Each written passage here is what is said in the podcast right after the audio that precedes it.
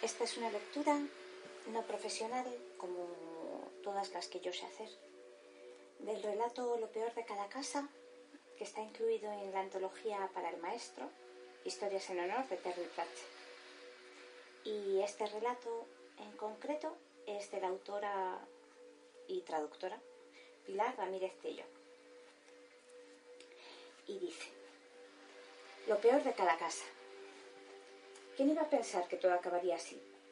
La traducción nunca había sido una actividad de riesgo. ¿De riesgo de lumbago? Sí, vale. ¿Pero de riesgo de morir a manos de un grupo de psicópatas? El aquelarre de frikis con estrafalarios disfraces daba vueltas a su alrededor, sus integrantes armados con sartenes, antorchas y todo tipo de artilugios afilados y desconocidos para ella.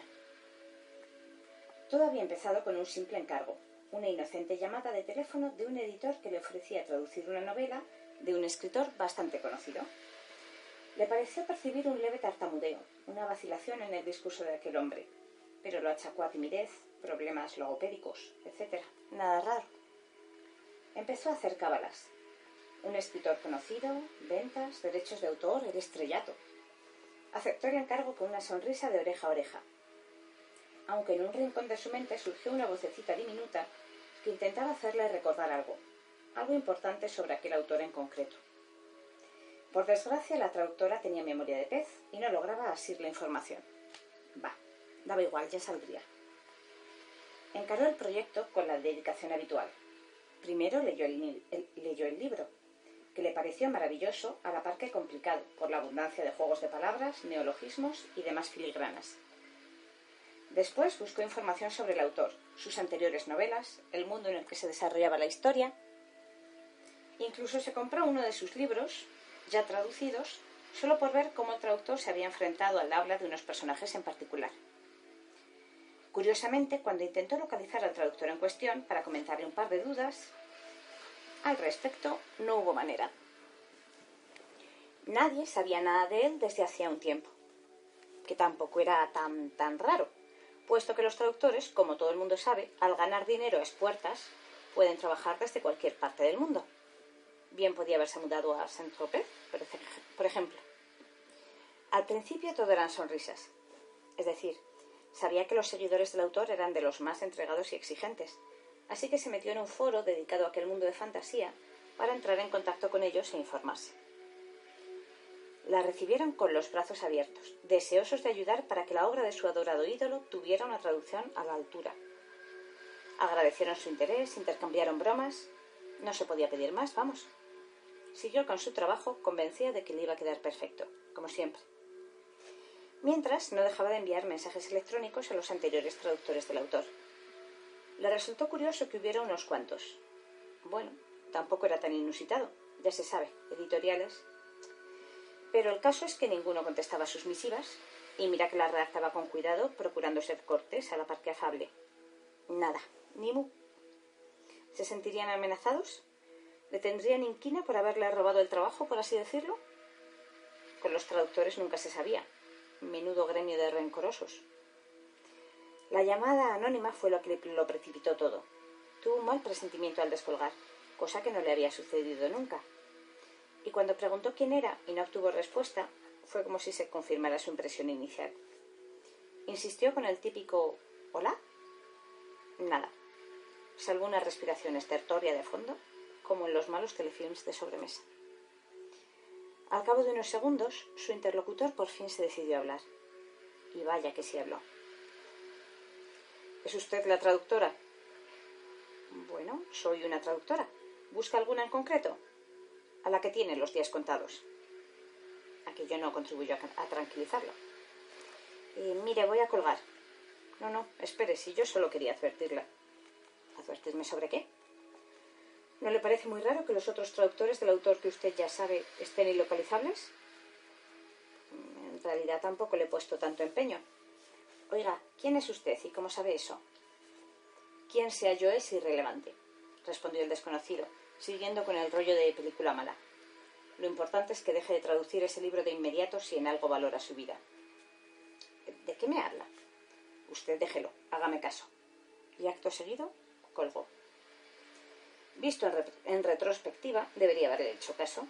Sin embargo, la traductora era una profesional, incapaz de dejarle un encargo colgado a nadie, y menos por la llamada de un chalado. En cualquier caso, eso la llevó a reanudar sus intentos de hablar con el resto de los traductores del autor famoso.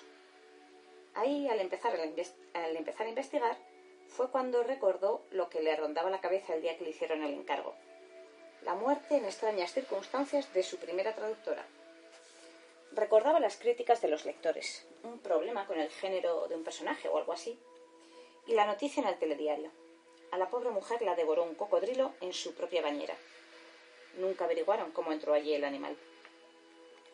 Un fuerte golpe en la cabeza hizo que la traductora volviera al presente de, de bueno, pues eso de golpe. Alguien le había lanzado un trozo de pan, pero un pan mucho más duro de lo normal, como si estuviera relleno de piedras. Ahí va eso, degenerada. Los demás rieron e imitaron al lanzador de pan. A la traductora le llovieron encima sartenes, panes, ladrillos y todo tipo de objetos contundentes. Empezó a preocuparse de verdad, sobre todo cuando vio que algunos hacían ademán de coger lanzas, hachas y espadas para lanzárselas también. Ahí si hubiera huido como aquel otro traductor. Porque al final, después de tirar de contactos comunes, había descubierto dónde había ido a parar el segundo traductor desaparecido. El hombre, tras recibir unas cuantas llamadas amenazantes y asegurarse de que alguien lo seguía, había escrito un panfleto sobre las maldades de Occidente y había conseguido asilo político en Corea del Norte. Para cuando la traductora llegó a ese punto de la investigación, en realidad ya había terminado de traducir el libro, que se había publicado con gran expectación por parte de los fans. Empezó a obsesionarse con el tema, con razón, visto lo visto, y a visitar todos los foros y blogs en los que se publicaban reseñas y comentarios, y cada vez se preocupaba más. En uno de aquellos foros en concreto hubo alguien que afirmaba que su traducción era tan mala que habría que despellejarla viva y echarla en un caldero de agua hirviendo. En cualquier otra situación, aunque herida en su amor propio, se lo habría tomado a broma. Pero ella también empezaba a notar cosas raras, como pasos siguiéndola cuando volvía a casa por la noche, o sombras que desaparecían al volverse a mirarlas. Por si fuera poco, llegaron las llamadas. ¡Traductore, traidore! le gritaban por el auricular. ¡Degenerada! ¿Cómo te atreves? ¿Pero cómo se te ocurre utilizar semejante exclamación? ¿No ves que en ese mundo no existe esa religión inútil? Vas a morir. Y así. Al final decidió que había llegado el momento de hacer las maletas y buscar un sitio en el que pudieran apartarse del mundanal ruido un tiempo de incógnito. Sin embargo, al salir de casa para ir a la tienda de deportes de montaña para comprar repelente de mosquitos, alguien le dio un sartenazo en la cabeza y cayó redonda. Cuando despertó se encontraba ya así, atada a un poste y rodeada de frikis fanáticos dispuestos a matarla. Justo cuando vio que alguien levantaba la primera lanza, una voz se hizo oír por encima del tumulto. Señores, señores, un momento. Primero deberíamos leerle los cargos y alcanzar un veredicto. Decía un friki disfrazado, vete a saber por qué, de sapo. Un abogado, un abogado, gritó otro con falda escocesa. Antes de que nadie pudiera detenerlo, el de la falda le lanzó uno de aquellos panes infernales al supuesto abogado, con tan buena puntería que el hombre la palmó al instante. Pedro, tío, te has pasado, que Antonio no era abogado, sino procurador, aquello dio inicio a un encarnizado debate sobre categorías profesionales y fobias, que al menos sirvió, para que la traductora respirase unos minutos más. Estaba claro que si quería salir de aquella debía escaparse por sus propios medios, porque no tenía pinta de que nadie fuera a acudir al rescate. Lo bueno de ser traductora es que sabía un poco de todo. Era como una MacGyver de las letras. Segura, seguro que en toda esa vasta acumulación de conocimientos había una solución para el brete en el que se encontraba.